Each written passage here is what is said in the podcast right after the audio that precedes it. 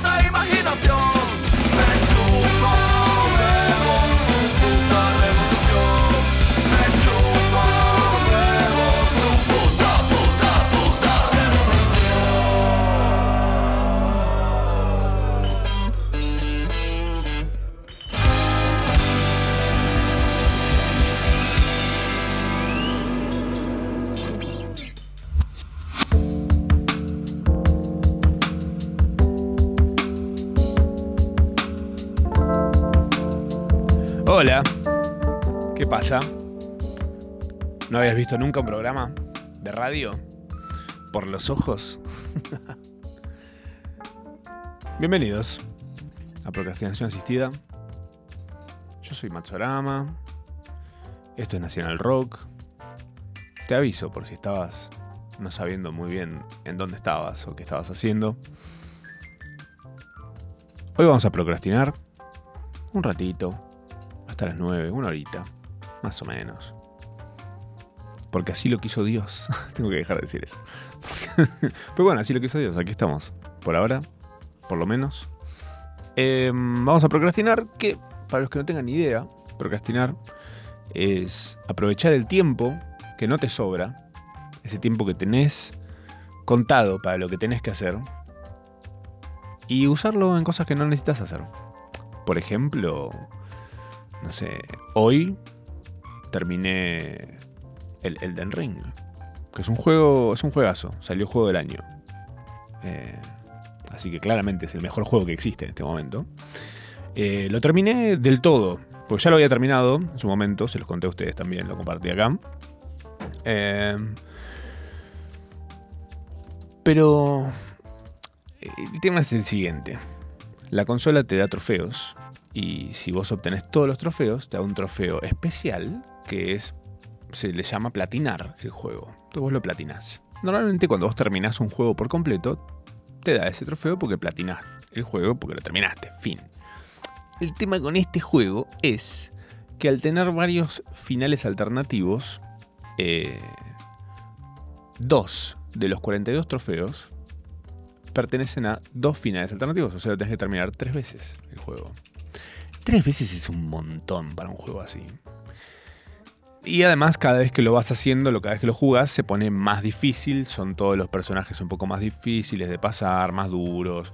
eh, te, pegan dos cucharadas y te matan. eh, entonces es realmente un desafío. El cual logré sortear el día de hoy. Terminé ese calvario. ya llegó un punto que yo estaba obsesionado con terminarlo. Y creo que ya no lo estaba ni siquiera disfrutando.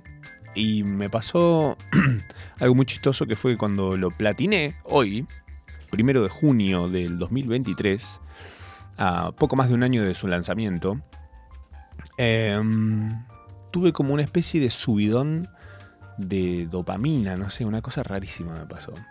Me sentí sobreexcitado. Dije, ¿qué hago con toda esta energía de repente? ¿Eh? ¿Qué hago con toda esta energía? Dije, me podría poner a laburar. no preparé nada. Puede ser para nada de todo lo que tengo que hacer en estos días. Eh, no, bueno, estuve laburando un montón además. Lo que me molesta mucho porque yo necesito procrastinar. ¿Qué se piensan? que uno, ¿en, en qué momento de la semana hago esto que les traigo a ustedes? Porque estoy haciendo nuevas cosas. Estoy haciendo un trabajo de guion para una plataforma de streaming internacional muy famosa. Eh, estoy haciendo guiones, eh, que es algo que yo no hacía. Pero bueno, ahora hago eso. ¿eh? Pues polirrubro. Soy, soy un polirrubro. Eh, que hace mucho no veo un polirrubro abierto. Pero extraño eso. Hubo una época en la que había un polirrubro cada media cuadra. Que había, tenía telecentro adentro, tenía una especie de locutorio, tenía también kiosco, quizás almacén, una parte medio de bazar. Eh, ¿Qué más solía tener un polirrubro? Un servicio rarísimo, tipo masajes. ah, había obviamente librería, eh, impresiones, fotocopias, esas cosas. Muy típico de Polirrubro. Signos de los tiempos. Algo muy de los 2000. ¿De dónde vamos a hablar el día de hoy? Vamos a hablar un poquito de, de las cositas que nos dan nostalgia y un poco de todo eso. No les quiero spoilear nada, porque se piensan que esto es un programa que hablamos del final de Succession. No. Eh, que me dio mucha risa, de hecho, terminó Succession una serie que está siguiendo mucha gente. Terminó esta semana, hace unos días terminó. Y es increíble el miedo que hay eh, de mucha gente que no está al día y que se está poniendo al día y están como, como esquivando un campo minado para no cruzarse con spoilers del final. Eh, yo en un, procrastinación pasado les comenté una estrategia para sobrevivir a eso. Si ustedes están muy cerca del, episodio final, es muy probable que no les funcione la estrategia. Eh, pero lo que yo hice básicamente es colgué la serie en la segunda temporada, me abstraje por completo de los nombres de personajes, de quiénes, de los roles, de etcétera, y simplemente veo pasar las cosas que hay en redes o la gente hace comentarios y no me tocan. No, no, entiendo nada. No entiendo de qué están hablando. No sé quién es el que se murió, no sé quién es el que no sé qué cosa con la empresa, no sé. Nada. No entiendo nada. Ventajas de haberla colgado en su momento que la voy a ver cuando se les pase, porque yo sé que en dos semanas se olvidaron de Succession. Hoy es la mejor serie que vieron en sus vidas. En dos semanas se van a olvidar, por supuesto, porque así son. Así es la gente. Así es la gente que le encanta estar haciendo eso, que es justamente contar cosas especiales o específicas de la serie porque se quieren llevar para ellos ese... yo te conté a vos, yo te lo conté, no lo viste en la serie, yo te lo conté. Yo te conté que se muere ese personaje, te enteraste por mí. Yo. la que importa es mi experiencia, no la tuya. La tuya es, un pelotudo, te diga. Hablando de tu experiencia, eh, fui a ver. Hasta que la fui a ver esta vez, yo venía diciendo que era una de mis y ahora es la más. ¿Ok? Eh, fui a ver una de mis bandas favoritas eh, del país y del mundo. Y me di cuenta que es mi banda favorita del país, que estoy dispuesto a pelearme, estoy dispuesto a negociar, estoy dispuesto a que corra sangre nombre de los fabulosos Kylax. Lo fui a ver al Movistar Arena, ese lugar que tanto amo, que me encantaría armar una carpa ahí y vivir en ese lugar, porque primero que vienen muchas cosas que me interesan y tocan ahí. Segundo, porque suena muy bien. Y tercero, porque se ve bien desde todos lados. Desde hasta del lugar más choto se ve bárbaro. Cosa que no se suele apreciar en muchos lugares. tengo que decirles eso. Eh, hoy por hoy, por ejemplo, vos me decís, viene tal, wow, por ejemplo, hoy me enteré que va a venir Pulp. Pulp. Van a venir. No se sabe, creo que todavía. Dije, uy, qué bueno. Y una amiga me dijo, me parece que viene al Luna Park. Y yo dije, oh, me lo voy a reperder porque me van a paja ir. Suena mal, es un galpón, una fiesta nazi. No, eso me chupa la verdad, pero em, no me copa ir al Luna Park. No me gusta. Fui al Luna Park, fui a ver Blue Man Group. Blue Man Group, que me acuerdo, lo fui en el 2005, creo. Eh, la entrada estaba 50 pesos. Cuando un sueldo era mil pesos, digamos todo, ¿no? Em, y fui a ver a los Arctic Monkeys. Uf, Arctic Monkeys vino en un momento. Me pasó algo que no suele pasar mucho en la vida de alguien que le gusta una banda de afuera. Que es Arctic Monkeys. Estaban en el momento en el que a mí más me gustaban. Yo estaba loco por los Arctic Monkeys. Escuchaba todo el día los, creo que 25 temas que habían sacado hasta ese momento. Tenían 10 millones de demos dando vueltas, los escuché todos también. Canciones en muy mala calidad las escuchaba también, me las sabía todas de memoria. Em, y de repente anuncian que vienen y vienen al Luna Park. Y yo fui con un amigo y dijimos, vamos a hacer nosotros dos solos. ¿Qué? ¿Qué te pensás que sos, estúpido? Estaba hasta las pelotas, claramente. Em, y fue obviamente un show intenso de los Arctic Monkeys porque en ese momento hacían más rock que esta cosa medio boleresca que hacen ahora. Eh, y estuvo bueno, estuvo bueno, estuvo buenísimo. Y eh, lo único que no me gustó de ese show fue que en el pogo se me rompió el pantalón del todo. Entonces me quedó como una especie de. O sea, lo que pasó fue lo siguiente: se abrió en un costado, como un pantalón de stripper, piensen en eso. Un pantalón de stripper que, vos pegas un tirón y se abre. Bueno, no hizo falta. se descosió de unos costados y quedé como una especie, de, una especie de pollera, me quedó, porque quedó agarrada el cinturón. Y eso fue todo lo que me cubrió hasta, pues además, después de ahí me fui a comer una pizza, porque además soy un tarado. De irme a mi casa a cambiarme. Estaba cagado de hambre, viejo, ¿qué voy a hacer? Me fui a comer una pizza, con el pantalón así más o menos. ¿Quién se va a dar cuenta? ¿Quién mira para abajo en la calle? Yo creo que puedo salir a la calle en calzones y nadie se da cuenta. Como la vez que me regalaron unos boxers que yo pensaba que eran unos shortcitos. Y yo me fui en shortcito al súper un día y un amigo, vecino mío, me dice, ¿qué haces en boxer desubicado? ¿Qué haces en boxer en el, en el súper? Digo, pero tengo, tengo ropa interior abajo de esto, es un shortcito. Me dice, no es un shortcito, es un boxer. No es un boxer, digo, es un shortcito porque, o sea, es un shortcito muy grande. Es un, es un, no, un boxer no viene así de grande. No, no existe. Y después googleé, eran boxers. Pero bueno, que parecían pantalones cortos. Y bueno, después me di cuenta que no se la bancaban como pantalón corto. Se deshacían también. Y yo dije, wow, si esto se usa como boxer. Qué cosa de locos. El otro día justamente hablaba con un amigo sobre el uso de la ropa interior. Me intriga cada cuánto la gente la cambia y si hay gente que la usa hasta que se le desarma. Porque he visto, he visto eh, unas ropas interiores en la soga de la ropa de mis vecinos.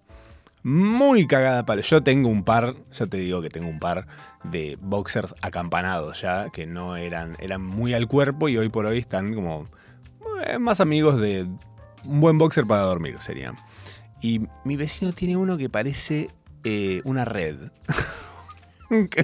Yo yo y no es un vecino que, que digas, bueno, che, eh, está cara. No, es un vecino que tiene un autazo, eh, tiene un televisor gigante como la pared. Super chusma, yo sí, obvio, por supuesto. ¿Quién no lo hace? Tengo la posibilidad de tener a la vista desde mi casa vidas ajenas. He visto Gran Hermano, no me voy a comprar unos binoculares y ver la vida de mis vecinos.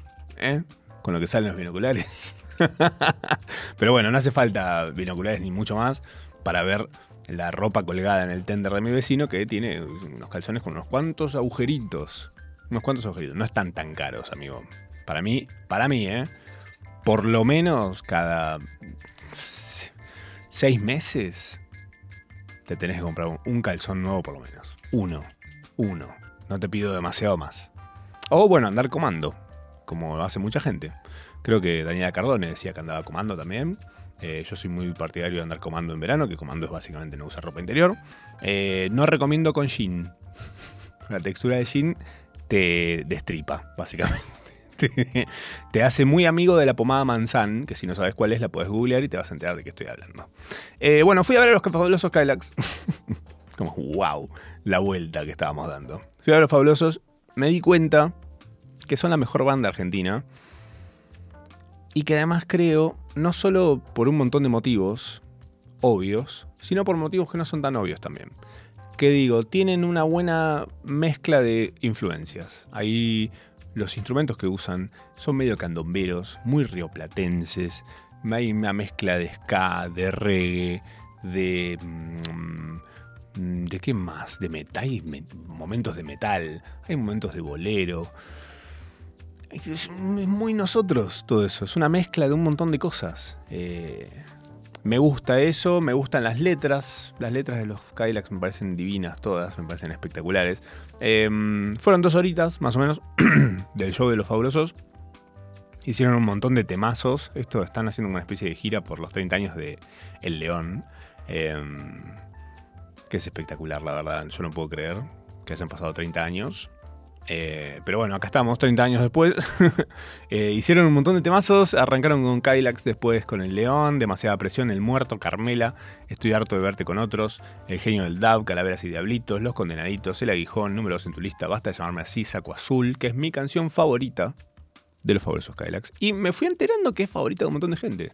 Lo que me sorprende, porque yo siento que es una rareza esa canción. Es diferente. Pero bueno, mu- mucha gente fanática de ese tema. Eh, Siguiendo la luna, eh, Carnaval toda la vida, que es un momento muy de los padres. Es un buen momento para llamar a tus viejos Y si los tenés a mano, les pegas una videollamada y les dices, escucha, escucha, qué lindo. ¡Ay, qué lindo! Carnaval toda la vida. Mal bicho, matador. eh, y otra cosa que me di cuenta. Flavio, el señor Flavio, a quien yo había ido a ver en su momento en el Teatro Vorterix hace un millón de años. Eh, lo adoro, lo quiero con todo mi corazón. Esa vez que él había tocado ahí, se rumoreaba, siempre se rumorean estas cosas, me encanta, porque siempre está el rumor en el aire de que vuelve la banda a la que pertenece el artista al que vas a ir a ver, como pasa mucho con Boom Boom Kid, eh, que dicen, esta vez vuelve Fan People. Entonces vos vas y sacas tu entrada y vas y no vuelve Fan People, nada. y cada tanto se ve cuando están medio flojos de venta de entradas, tiran un par de así de misteriosas y vos crees que va a volver Fan People y no vuelve Fan People, pero bueno, la pasas bien igual. Bueno, cuando fui al show de Flavio en su momento, eh, el Mandinga Project, algo así se llamaba lo que estaba haciendo en ese entonces, el señor Flavio Cienciarulo. Eh, ¿Cienciarulo es? Nunca leí bien el apellido, estoy pensando. Pero bueno, por ahí está. Eh, Flavio hacía un show espectacular y mm, digo, mira el talento que tiene este tipo aislado del coro del- de la orquesta que son los Kylax. Y esta vez que lo fui a ver, está muy al frente el bajo, que es su instrumento. Está muy presente, como que se nota mucho. Por encima de, eh, en buen sentido igual, ¿eh? Por encima de la orquesta que son los Kylax. Y de hecho, eh, en el encore del show arranca con un solo de bajo de él. Fue, fue incre- increíble. Más allá de actitudinalmente, él en el escenario, tipo, es un showman enorme. Es, es como. Es el corazón, es el cerebro, no sé. Es, es como algo muy grosso en, en los Cadillacs. Que yo no lo tenía tan en ese plan, quizás. Eh, siempre pensás en Vicentico, cuando pensás en los fabulosos. Pero de repente este tipo tiene. Es espectacular, ¿eh? Es quizás el mejor bajista de la historia. Te lo voy a decir, mundialmente hablando estoy diciendo, ¿eh? No me vengan con Jojo Siwa o no sé cómo se llama ese que está, un japonés. Saca de acá, saca. Con el de los Chili Peppers. ¿Quién es? Ese está haciendo cosplay de Flavio. Flavio es una bestia. Y me puse a ver eh, videos, hay un millón de videos de él tocando el bajo, tipo zapando solo ahí como un loco. Y dije, wow, qué bueno. Necesito que Flavio sea streamer y que se- simplemente streamee cuando se pone a tocar, que seguramente se la pasará tocando todo el día. Eh, en su Instagram tiene un montón de videos y haciendo artes marciales también. Eso me parece muy chistoso, pero bueno, está bien. Si parte de ser tan capo es a- hacer eso, desarrollarse en artes marciales, te banco, por supuesto, ¿por qué no? Eh, hicieron Mi novia se cayó en un pozo ciego, donde vi un poco espectacular. Yo estaba desde una platea y en el campo hubo un poco como general en todo el campo. Toda la gente estaba saltando. Que eso no lo ves mucho. Siempre ves como un grupo adelante de enajenados que están sacados todos, haciendo obviamente un mosh pit y todo eso. Y mm, esta vez era. Toda la gente estaba sacada saltando. Era una fiesta, todos felices, hermoso, espectacular. Realmente eh, uso y recomiendo ir a ver a los Fabulosos Cadillacs siempre que tengan la oportunidad de verlos, háganlo. He visto un millón de veces a La Mancha Rolando, he visto 10 millones de veces a Miranda. eh, eh, ¿Qué más vi un montón de veces? Son esas cosas, viste, que caes de repente a un lugar y están tocando y decís, ah, mira. eh, hay un par de bandas más que vi así como muchas veces. Siento que a esa fila debería eh, meter a los Kylax. Es más, esta vez que tocaron un par de días, no sé si tres veces creo que tocaron, los hubiese ido a ver los tres días. Me dijeron que tocaron exactamente el mismo show. A mí me faltaron un par de temas. Yo dije, y, pero quiero. Y, mi amiga me dice, ¿y qué temas querías que toquen? Y le digo, y yo quería que toquen este, este, y de repente yo quería que toquen toda la discográfica. Así, temas que no habían hecho tan bien y temas que no están escritos todavía tan bien. Toquen lo que. Tienen un tema ahí a medio hacer, tóquenlo. Por supuesto, ¿por qué no? Eh, hicieron ese, Belcha, varios vasos vacíos, el satánico Dr. Cadillac y yo no me sentaría en tu mesa. Un show espectacular. Eh, el día que fui yo lo transmitieron por Star Plus, la plataforma. eh, que si la tienen, métanse ahí, lo pueden ver, creo que todavía está. Pero bueno, viejo, los Cadillacs, una cosa maravillosa. que en el 99, creo, si mal no recuerdo, sí, 99 sacaron eh, la marcha del, del golazo solitario, discaso, hermoso, como lindo, como ya más eh, en una etapa muy diferente de ellos, como medio más, eh, más grande, más adultos, más señores estaban en esa, me parece. Y después en el 2001 fue que hicieron Hola Chau. Hola, Hola Chau es un disco doble de ellos en vivo, despidiéndose, cerrando la historia de los Kylax hasta nuevo aviso. Eh, quizás entre en mi top 5 de discos en vivo de eh, la República Argentina. Para mí está eh, Hola Chau de los Kylax, Mil Vivos de los Pericos. Impresionante. Mil Vivos es impresionante.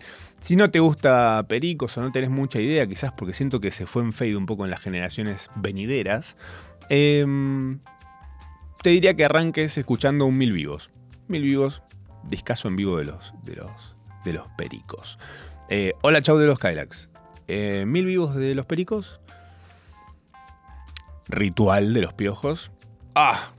Hermoso. Increíble. Eh, insoportablemente en vivo de La Renga. Es un gran disco en vivo. Eh, mm, mm, mm, siento que me estoy olvidando uno que para mí es esencial.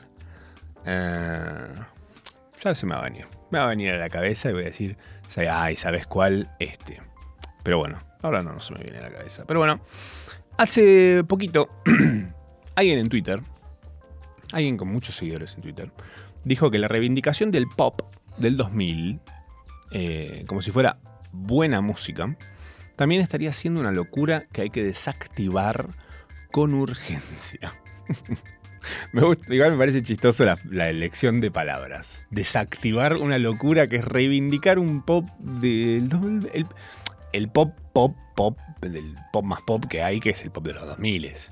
Eh, que sin ir más lejos hay cosas como por ejemplo, mira, yo necesito ver una lista de temas que hayan salido en ese entonces. Te voy a nombrar un par, si te parece. Porque yo necesito que digamos, a ver, ¿realmente hay basura en esa época? ¿Realmente tiene razón esta persona que tuitea? Por ejemplo, está eh, Toxic de Britney, de Britney Spears. Eh, Crazy in Love de Beyoncé. Em, Hips Don't Lie de Shakira. Canción que usa Paco y Catriel para abrir su show. Parece un temazo, tipo, agarra acá. pa. Temazo, espectacular. No me puedo decir nada. Eh, Don't Stop the Music de Rihanna, In the Club de, de 50 Cent. Qué temazo. Impresionante. Gimme More de Britney, Poker Face de Lady Gaga, Party in the USA de Miley Cyrus, que yo no sé por qué, cuando fui a ver la película de Queen, Bohemian Rhapsody, volví a mi casa con unas loquísimas ganas de escuchar esa canción. no tiene nada que ver, pero bueno. Mi cerebro dijo, ¿sabes qué? Vamos a escuchar Miley Cyrus cuando volvamos a casa. Bárbaro, dije yo, buenísimo, ¿por qué no? Eh, Heya de Outcast, em, no sé, un millón de temas. No Scraps de TLC. Todos temazos, Dance de Lady Gaga. Bueno, básicamente Lady Gaga estuvo muy en ese momento. Grandes hitazos de esa época. Y si no solamente querés ir por el lado del pop así internacional, eh, en ese momento, en el 2000, salieron discos como El Salmón de Calamaro. Yo me acuerdo, en el 2000 yo tenía mm, 14 años, tenía en el 2000. Y me acuerdo que cuando yo, yo era muy de ir, para los jóvenes les cuento, cuando uno quería música tenía que ir a un lugar, a un local. Como cuando ahora vos vas a comprar una hamburguesa, por ejemplo, bueno, tenías que ir a un local a donde comprabas música en un formato de un disco de plástico que se llamaba CD. ¿Lo voy a tratar como estúpido? Sí, se lo merecen por tener Wikipedia desde que nacieron. Eh, pero en ese momento lo normal es que vos ibas y comprabas un disco y el disco era un solo disquito en una cajita de plástico. Fin, nada más. Eh, en ese momento de repente veo que había salido el nuevo disco de Calamaro.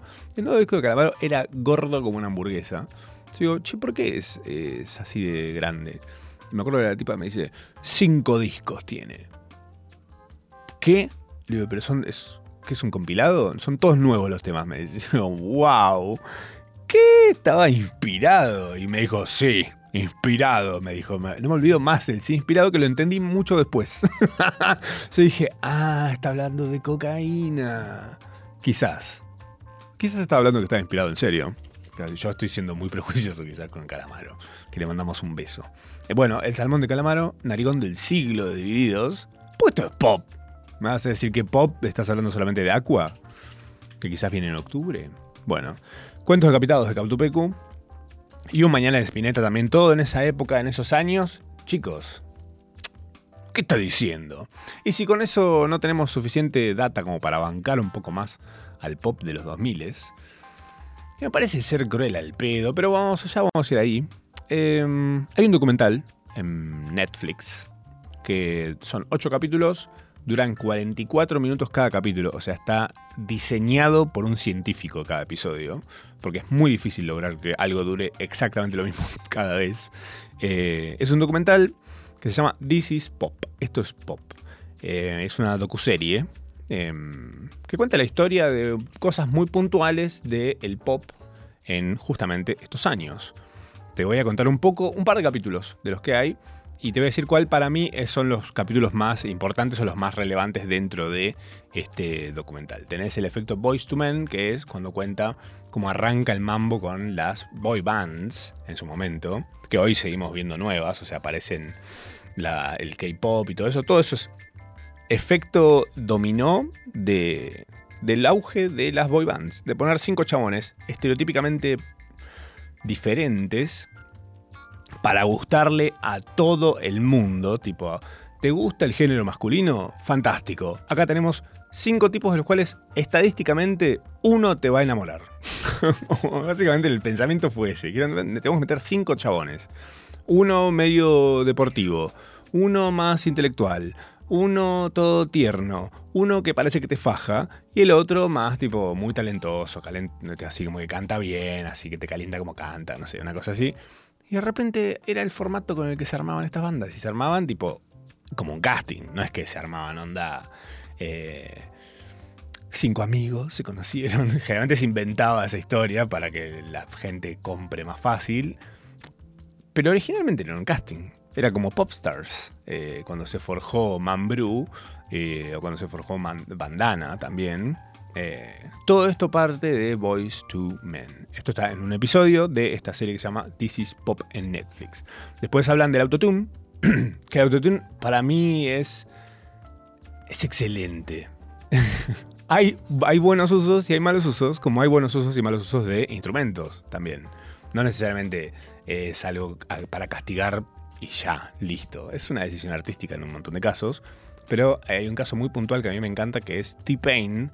T-Pain es un rapero de esa época eh, que el chabón abusaba, como abusaba, pero en realidad el abusar era parte de su estilo, de su identidad musical. El chabón le metía mucho, mucho autotune a su voz, tipo, estaba tipo robótico mal lo que hacía y creo que lo que justamente se volvió como su sello. Pero, obviamente, el autotune también se usa, en ese, en ese estilo que usaba T-Pain, era estilizado. Eh, pero el autotune también se puede usar para corregir que cantás como el culo. Eh, es muy fácil de usar además. Eh, yo lo sé usar, por ejemplo. lo que significa que cualquiera lo puede usar. Es muy, muy fácil de usar y está buenísimo. O sea, realmente sentís que podés. No tenés límites para cantar. Es el, bueno, el límite es cantar en vivo, ese es el problema. Pero mm, si se usa estilizadamente, como lo usó en su momento Cher, que para mí es la forma más fina de usarlo, que es muy poquitito en momentitos de un tema y nada más. Eh, después eh, T-Pain y hoy por hoy el trap, casi todos lo usan prendido al mango o prendido de una cantidad, tipo, bueno, listo. que suene la voz durante todo el tema va a ser con autotune, si tose va a salir con autotune, eh, si habla entre tema y tema va a salir con autotune. y listo. Eh, a T-Pain le dijeron, che, vos no, canta- sabes ni cantar, sos un, sos un falso, no sé qué, papá, no tenés talento, bla, bla, bla. Y de repente T-Pain sacó como una especie de acústico sin autotune, rompiéndola mal, cantando como tipo. le puso. O sea, realmente a mí. Yo nunca había opinado mal de T-Pain porque aguante el autotune van como un montón, pero realmente me sorprendió mucho lo lindo que canta T-Pain. Y yo digo, ¿por qué no canta más así? ¿Por qué está tan pegado con el tema del autotune? No hace falta, T-Pain, ya está. Realmente no hace falta, no te, no te encasilles, flaco. Cantar normal. Pero bueno, eh, Kanye West también usaba mucho. Bueno, esto está en este capítulo de This is Pop en eh, Netflix. Después, el síndrome de Estocolmo, que es un juego, porque en realidad están hablando de Estocolmo, el lugar, eh, y habla de ABBA, Ace of Base, y obviamente el productor, que es el chabón que básicamente le encontró la vuelta a hacer hits, que es Max Martin. Max Martin, que te lo habrás cruzado seguramente un montón de gente hablando de él. Fede Vareiro, creo que de Max Martin, que es un productor, un compositor, en común con un montón de temas que si vos de repente ves los temas que escribió ese chabón, decís, ah, el pop es de él. El, pop tipo Britney, Backstreet, todo eso, eh, todos los hits los escribió él. Eh, de hecho, de hecho, I Want It That Way, el tema de los Backstreet Boys, ubican, en que el video está, eh, creo que es el que están en un, aeropuerto, sí. es un temazo, es un temazo, pero la letra no tiene sentido, no tiene sentido. Si te pones a ver, a leer la letra, no tiene sentido y no en el sentido de metafórico. Es muy metafórica, no la estás entendiendo. No, no tiene sentido la letra. Es como que bueno, digamos palabras que más o menos vayan con la melodía que tengo y ya está. Grabémosla. Grabada, hecha, listo, salió, hit. Pero dijeron, che, no tiene sentido. Hagamos una que tenga sentido. Y la hicieron. Hay una versión de ese tema con otra letra que no es. Seguramente no la escuchaste, salvo que la hayas ido a buscar porque te contaron esto. Em, y es le falta algo. Como que está bien que no tenga sentido, me parece. Eh, y es algo que quizás se está perdiendo un montón en la música de hoy, que es eh, que no necesariamente tiene que tener sentido la letra. Hoy por hoy mucho de lo que hay dando vueltas es muy literal. Tipo instrucciones de pasitos de baile, de cómo te va a coger el que está cantando, de cómo le pusieron los cuernos. Siempre están explicando como tú una historia muy literal. Y pues ahí vuela un poco, poneme una palabra en el medio que nada que ver, está bien. Después hay un capítulo que habla de, eh, cómo el country eh, se mezcla con el pop.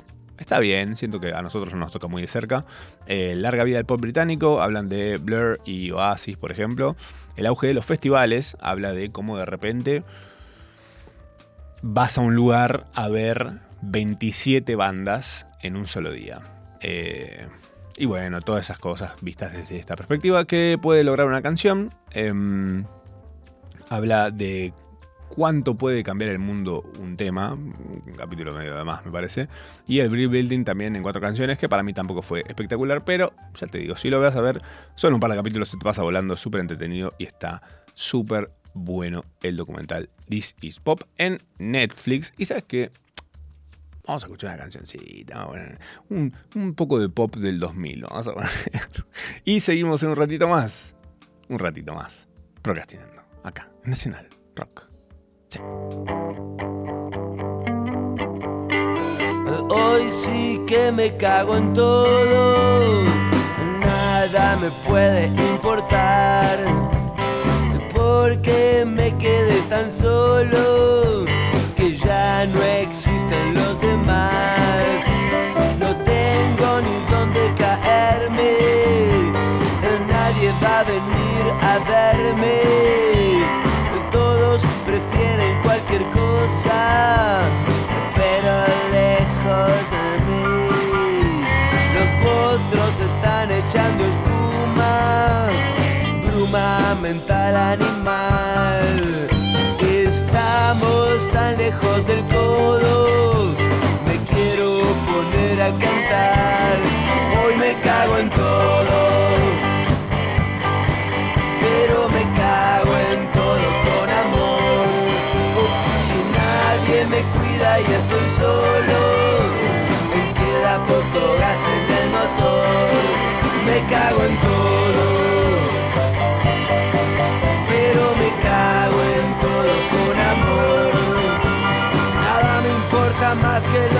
Hay en la mesa y podría ser peor. Ni hablar de la cabeza, casi no siento terror. Vivir así de desgraciado no me deja otra solución. Me cago en todo, pero me cago en todo con amor.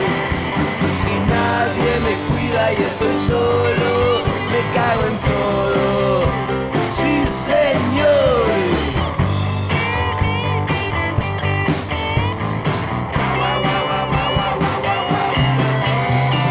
Qué finita es la frontera entre la angustia y la felicidad. Todo volverá a ser como era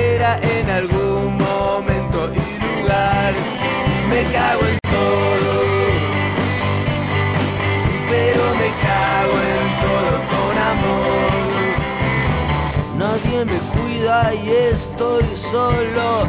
¿Dónde mierda está el amor?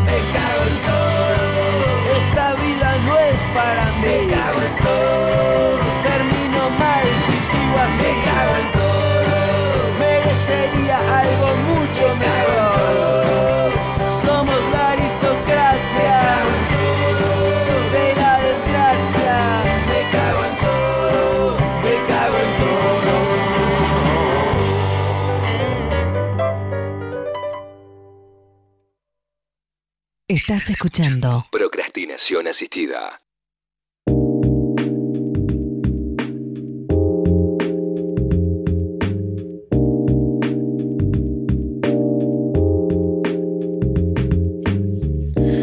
Procrastinamos así, juntos. Cachete con cachete, pechito con pechito y ombligo con ombligo. Ah, un ratito más, un ratito más, sigamos procrastinando. Eh, espero estés cómodo, cómoda. Comodoro Rivadavia. Eh, pues yo estoy muy cómodo, estoy como en mi casa acá, que te digo. Me cago en todo, decía, te decía eh, Calamaro recién, qué temazo. Eh, está cerca del final de eh, El Salmón. Quizás no llegaste hasta este tema y lo estás escuchando por primera vez hoy. tema, eh, discos en vivo espectaculares que había mencionado. Obviamente me faltaba de la cabeza de Versuit, que lo gasté. Eh, también tuve la suerte de ir a ver eh, en ese momento em, en vivo y fue realmente gran, gran momento de mi forma de ver la música en vivo, de vivirla, porque hoy por hoy yo estoy bastante más eh, viejo en muchos sentidos eh, y me gusta estar sentado viendo las cosas. Y en ese momento me gustaba estar en el medio del quilombo. Así que estuvo bien, fue un buen timing de ambas cosas. Eh, también diferentes maneras de masacre, por supuesto. Y no sé si hay muchos más, ¿eh? Pero mm, así como wow, que los puedo escuchar 300 veces por día, no sé si hay muchos más. ¿Qué que- que te diga? Eh, estábamos hablando un poco de, de- de cómo conectamos con estas músicas. Algo me pasó en, en los Kylax fue que me di cuenta también que depende la canción, yo tengo un recuerdo de un contexto de mi vida con cada una. Generalmente por cada disco al que pertenecen y cada año en el que fueron saliendo.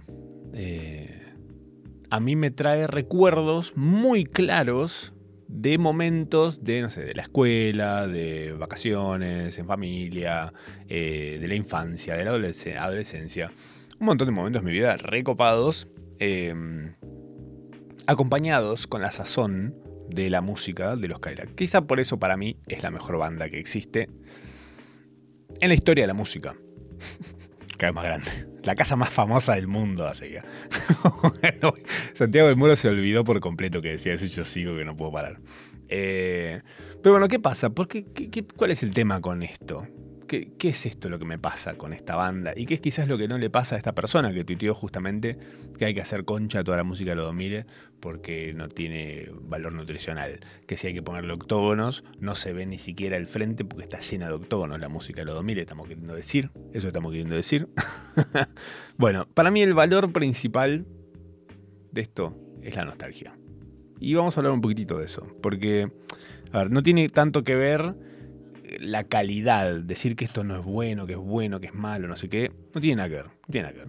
Porque si vos tenías 14, 15 años en el 2000, si vos tenías 10, si tenías 8, no sé, en ese momento quizás escuchabas cosas bastante estúpidas. O, lo que hoy quizás pone, te puedes escuchar y decís, sí, esto la verdad es una pelotudez. Eh, ¿Qué hacía escuchando Toy Box, Aqua, Venga Boys? ¿Qué hacía escuchando eso? ¿Y qué hago hoy, con casi 40 años, escuchando todas esas cosas todavía? Por la nostalgia, amigos. Porque desde el momento que tenemos uso de razón, desde el momento que tenemos memoria, de la mano de la memoria viene la nostalgia. Lo primero que vos te acuerdes de lo que sea, unos días después ya te da nostalgia. Primer postrecito que te comiste, te va a dar nostalgia acordarte de haberte comido el postrecito. El pingüino marinela, el, el pingüinito marinela, eh, el gansito de marinela, golosinas de mi época cuando yo era chico, que las probé después de grande y eran una cagada. Una cagada. no tenían sabor a nada, eran recontra sintéticos. Nada de los ingredientes que estaban ahí habían, estado vivos en un momento. el envoltorio de plástico era más orgánico que el, que el pingüinito de marinela. Pero la nostalgia, ese es el tema. Estaba ahí, estaba ahí intacto. Como cuando, por ejemplo, cuando volví a ver Thundercats, cuando volví a ver He-Man. Yo decía, wow, esas series eran buenas. Eso era bueno. Eso era lo que a mí me causaba. Estaba buenísimo. Tengo que ir ahí de vuelta, dije. Y me puse a verlos y la verdad que me pareció, o sea, lo vi con ojos de un adulto. eh, como quien ve pornografía de grande también. y hay cosas que te ponen nervioso de, ver pornografía. Esto- esta gente, ¿qué, está haciendo esta gente? ¿Están todos locos?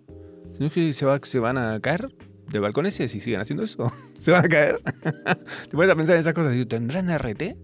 Eh, son cosas que uno percibe diferente con el tiempo, pero que lo que te queda del recuerdo de eso es decir, ah, estaba súper bueno, era buenísimo, aguante He-Man, Thundercats, eran increíbles.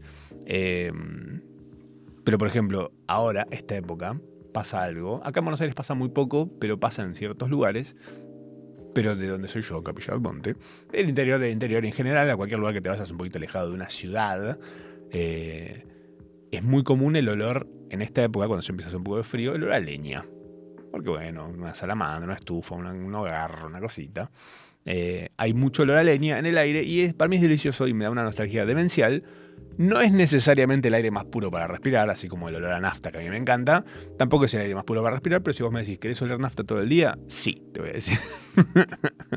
Eh, a eso vamos con esto puntualmente, que decían en este tweet sobre que la música de los 2000 es- no es buena. es- Mira, te lo voy a leer de vuelta el tweet para que, para que sepas de qué estamos hablando, por si recién llegas. Decía, la reivindicación del pop del 2000 como si fuera buena música, también estaría siendo una locura que hay que desactivar con urgencia, decía. Eh, no creo que esta persona escuche Vivaldi tampoco. Pero bueno, también es un tema generacional, porque quizás esta persona no conectó con el pop del 2000 y conectó con, con otra música, quizás algo de los 80s. ¿Quién te dice? La música de los 80s era un ruido de latas para la gente que escuchaba música en los 60s, quizás. Y la música de lo de los 60s te sorprendería saberlo, pero para sus padres seguramente también fue ruido de latas y una basura totalmente repetitiva. Siempre es un tema de una distancia generacional. eh, que es una pelotudez amargarse por eso. Es entender, respetemos la, la nostalgia de los demás. Respetemos la nostalgia de los demás. Si a vos te parece, mamita, si a vos te parece que Britney es espectacular, la mejor música jamás hecha, como a los niños de hoy les parece que BTS es la superioridad máxima de la música, Taylor Swift es la superioridad total. eh, piénsenlo, está bien. Si lo sienten, está perfecto. Está buenísimo. Ahora, tampoco seamos minguito. No te, voy a dar la luz verde para que vayas de lleno para el otro lado. Eh, de que todo lo que pasó fue mejor y lo que están haciendo ahora es una basura, porque es el opuesto a lo que está diciendo también esta persona. Ojo. Tampoco es que hoy eh, no, es todo basura. Hay un montón de cosas espectaculares. Hay basura, sí, supongo que sí. Pero esto es la nostalgia del futuro, como dice Dualipa. ¿Dualipa? Sí, Dualipa. Dice, una nostalgia del futuro. Esto te va a dar nostalgia en el futuro. Genia, espectacular, conceptazo metió. Eh, banco un montón todo lo que se está haciendo también eh, con la nostalgia como ingrediente. Por ejemplo, tema hologramas. A ver, a mucha gente le puede parecer bizarro, le puede parecer morboso, le puede parecer una falta de respeto, le puede parecer un asco. Pero si de repente está usado de una forma que a alguien le moviliza algo, no sé, lo que hace ABBA, por ejemplo. ABBA está, están haciendo un show que se llama Voyage. Eh, los ABBA están vivos a todo esto, no es que se murieron, están, son unos viejos. Eh, un beso a los viejos de ABBA. Espectacular tu música, ABBA, te quiero. Pero mm, están haciendo un show holográfico de ellos, de ellos de jóvenes, que esto es una locura. Están hechos en 3D, en un show lleno de luces y flasherísimo. Eh, busquen videos si tienen ganas, pueden flashear con eso. Se llama Voyage, Voyage, de corta O, Y, G, E. Em, ABBA. O por ejemplo lo que se hizo con el indio, sin ir más lejos. Eh, los fundamentalistas apareció el indio holográfico. Eh, y yo supongo que hay gente que le debe haber causado algo, por, por, más que viéndolo de afuera, o quizás si vos no sentís algo por, por el indio en, una presencia virtual o no, eh, para la gente que estuvo ahí quizás fue muy flashero. Eh, yo lo que defiendo igual y banco un montón, lo que prefiero incluso sobre estas experiencias, es eh, cuando se utiliza de una forma creativa. Por ejemplo, hacerme un indio gigante, un indio diabólico, así como que aparezca enorme, no sé. Eh, aprovechemos que estás usando tecnología en el medio de todo esto y rompamos los límites de la realidad. Está bien. Hoy por hoy el holograma se utiliza mucho para eh, como reemplazar la realidad. Ah, bueno, te estoy, te estoy engañando, no sabes si está en serio o no está. Como en su momento hubo un show que hizo Madonna con gorilas, eh, también lo pueden buscar si quieren. Hay video de eso en el que está Madonna con gorilas en un escenario y ella va y viene entre los personajes y vos decís, ¿cómo mierda hicieron esto? O sea, la gente que estaba ahí lo vio, la gente que estaba en el lugar, no es que, porque también estás viendo realidad aumentada un montón hoy, que es, el que está ahí no ve nada de lo que vos estás viendo en la tele. Vos estás viendo los VMAs, por ejemplo, los Video Music Awards de MTV, y hoy por hoy están a pleno metiéndoles realidad aumentada, que son cosas flotando y como extensiones del show que es el show verlo en vivo ahí. Pero como la mayoría de la gente que ve ese show lo ve desde su casa, le meten ese punch por ahí. Eh, lo que hizo Madonna en este show puntualmente es eh, estar junto a gorilas, personajes animados, eh, en el escenario, interactuando, como cuando interactúan con Dibu. Pero en serio, como si Dibu estuviera ahí. Sería espectacular igual que hagan una obra de teatro de Dibu y aparezca Dibu holograma. Ay, era buenísimo. Mira, si exportamos Dibu a Brasil, si eso no sabías, buscalo, puedes buscar. Dibu en Brasil. Eh, hicieron Dibu brasilero. Así como Casados con Hijos la hicieron acá, bueno, hicieron Dibu brasilero. Lo puedes encontrar cuando no, no debe haber parecido mucho, ¿sabes por qué? Porque creo que si buscas Dibu y buscas Brasil, el 97% de los resultados es fútbol. 97, estoy siendo eh, muy, muy generoso con una serie argentina de los 90 eh, que pasó, supongo, sin pena ni gloria también, ¿no? Eh, pero bueno, esas cosas para mí eh, están buenísimas, se pueden hacer de alguna manera, aprovecharlas, esos mambos tecnológicos, aprovecharlos para hacer versiones eh, flasheras, sin la limitación de la realidad de tener al artista parado ahí. También se había hecho, ¿sabes con quién? Con Tupac. Creo que fue el primer holograma famoso que hubo, que fue Tupac, un rapero que habían matado. Eh, apareció en un Coachella, creo, en un festival de esos, eh, apareció de repente el escenario un Tupac y de haber gente drogada en el público que todavía no puede cerrar la boca. Debe estar tipo gente que en ese momento estaba re loca y de repente apareció Tupac. Se materializó Tupac en el escenario. Hoy debe haber sido. eh, o sea, realmente es tan infinita la cantidad de gente a la que tocan estas cosas que es muy probable que haya gente que haya vivido una experiencia que hoy por hoy la transformó para siempre. Lo rompió. Hay gente que está rota gracias a que apareció un holograma de Tupac. Fin. Está Tupac rapeando con alguien. Eh, estaba bastante bien encima. Estaba muy bien logrado. Eh, banco, esto ya rebanco, estas cosas. Aguante la tecnología. ¿Qué querés? Llévate, llévate todo lo que quieras. Tecnología, soy tuya. Eh, pero bueno, todo esto nos lleva a que es la era del reboot. Era el reboot, básicamente. Eh, por ejemplo, en Mortal Kombat. Mortal Kombat ahora va a sacar la nueva versión. Todo el mundo decía, se viene el Mortal Kombat 12. Y Mortal Kombat dijo, no. ¿Sabes qué pasó? pasó lo siguiente, dijo Mortal Kombat. Estamos yéndonos muy para cualquier lado, estamos en cualquiera, dijeron. Estoy seguro que dijeron esto, ¿eh? La gente de NetherRealm, que es el estudio que hace Mortal Kombat, dijo, estamos en cualquiera. Como que este juego escaló hacia un lugar que no tiene sabor a nada. Sí, sí, NetherRealm, tenés razón. Entonces lo que hicieron con el 11, el 11 eh, tenía una versión, hay, como subversiones de todos los colores, el juego 11 de Mortal Kombat, que es un juego de pelea, que si no lo ubicas es una cultura popular, chicos, Mortal Kombat con K. Eh, estaba la versión Mortal Kombat 11 eh, Aftermath Expansion. ¿Qué es ese nombre? No es amigo de nadie ese nombre. Nadie se quiere. Nadie quiere conseguir el Aftermath Expansion. ¿Qué es esto? ¿Qué te pasa, Mortal Kombat? Entonces lo que dijeron fue, che, ¿y si en vez de Aftermath Expansion lo rebarandeamos como hicimos en su momento con el Mortal Kombat 3 Ultimate? Ultimate. Que no tiene sentido. Pero dijeron, bueno, es una palabra que la gente conecta nostálgicamente con una edición muy popular de este juego. Entonces hicieron Mortal Kombat 11 Ultimate. Fin. Ya está. Y el menú, por ejemplo, de selección de personajes se parece mucho al menú que tenía Mortal Kombat 3. Y dijeron, che, hay algo acá, ¿eh? Me parece que los que lo juegan son todos unos vejetes que están en un flash loco de nostalgia, previo quizás a su crisis de los 40. Eh, entonces de repente Mortal Kombat dijo, listo, el que viene entonces no es el 12, es el Mortal Kombat 1. Va a salir ahora Mortal Kombat 1. Listo, ya está, Mortal Kombat 1. ¿Qué querías? ¿Algo nuevo? No, algo viejo te vamos a dar. Te vamos a dar una historia de nuevo que ya viviste, pero de una forma diferente. Banco, probablemente esté muy Mortal Kombat 12, pero nos lo van a envolver en todo el packaging de nostalgia de Mortal Kombat 1. Probablemente, digo, no estoy seguro.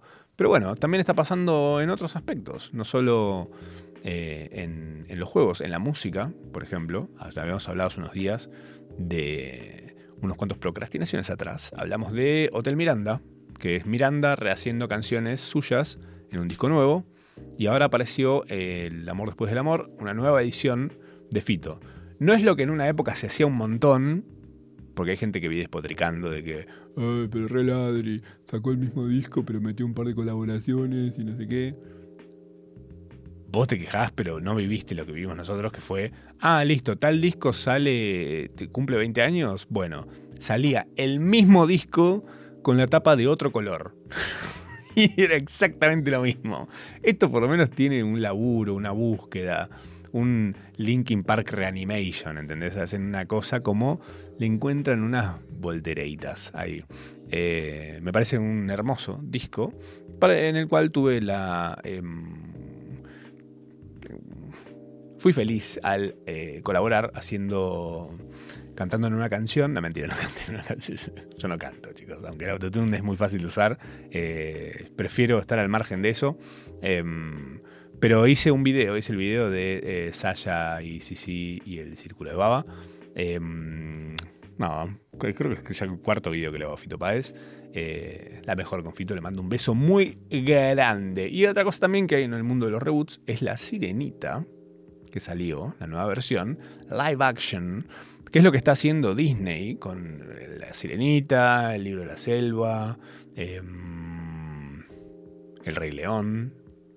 Están reviviendo todo en live action. A mí El Libro de la Selva me gustó bastante. El Rey León me gustó también, hubo cositas que dije... "Oh".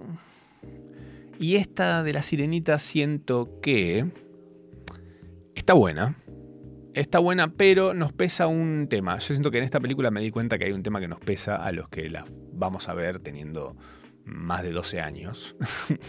es que no, no, tiene nada que ver con el racismo, no tiene nada que ver con el color de nadie. Porque además hay una, hay una explicación en la película que te hace quedar como un tarado si vos te estuviste despotricando con que la princesita, la sirenita ahora es de color. Eh, hay una explicación muy, muy buena en la cual quedas como un pelotudo automáticamente. Fantástico. La película dijo así, toma, plac. Eh, pero bueno, eh, el tema con esta película es nuestra nostalgia y el choque y los celos que tenemos de lo que para nosotros es la sirenita, el rey león, el libro de la selva, eh, el amor después del amor. Tipo, todas estas cosas están en un lugar nuestro que es justamente la nostalgia. Y si se modifican, siempre la estamos comparando con cómo lo sentimos en ese momento. Eh, yo, por ejemplo, me comí un pingüinito de marinela eh, cuando fui a Chile, creo, la última vez, y juraba que iba a ser delicioso y fue una basura. Y obviamente yo dije, ah, antes era más rico. No, era exactamente lo mismo, probablemente. El tema es que en el medio yo probé un chocolate de verdad, supongo, en un momento, y dije, ah, ok, esto es chocolate, bárbaro, buenísimo, este es el sabor del chocolate, genial, dame un pingüinito de cobertura, textura de chocolate, dicen las instrucciones. Del, sos alérgico a chocolate, podés comer esto, decía, tipo una cosa así. Em, todo tiene un porcentaje de nostalgia, por ejemplo, ahora viene entrevista con el vampiro, la serie, y viene la peli de Barbie que está bien, no hubo pelis de Barbie antes, a menos que hayas sido niña en los 2000 y hayas visto las películas en 3D de Barbie, que son buenísimas. Pero esta peli de Barbie es eh, de Greta Gerwig, que es una genia y que obviamente va a ser un peliculón seguro. Pero todo esto tiene un, porcentaje de nostalgia para que entre más fácil, porque obviamente eh, más vale algo conocido que lo que sea por conocer. Eso seguro. Eh, pero bueno, para mí es un, es un tema que nos atraviesa a todos. Nadie está exento de la nostalgia. Te guste más o te guste menos, todos tenemos nostalgia por algo. Entonces, por ese lado nos van a poder entrar a todos. Seas vegano, carnívoro, te guste el pop, el rock, el metal, eh, seas hombre, seas mujer, seas argentino, seas sueco, seas real, seas un holograma, un dibu, dibujito pequeñito. A todos, en algún lugar, nos toca la nostalgia y ese es el talón de Aquiles por el cual le puedes entrar a cualquier persona haciendo cualquier cosa. Te lo firmo acá, en esta procrastinación asistida, que termina. Porque no se puede estar procrastinando demasiado tiempo más. ¿Qué te pensás que es esto? ¿La procrastinación? Nos encontramos el jueves que viene a las 8 de la noche, acá en Nacional Rock, si Dios y el diablo se ponen de acuerdo y quieren.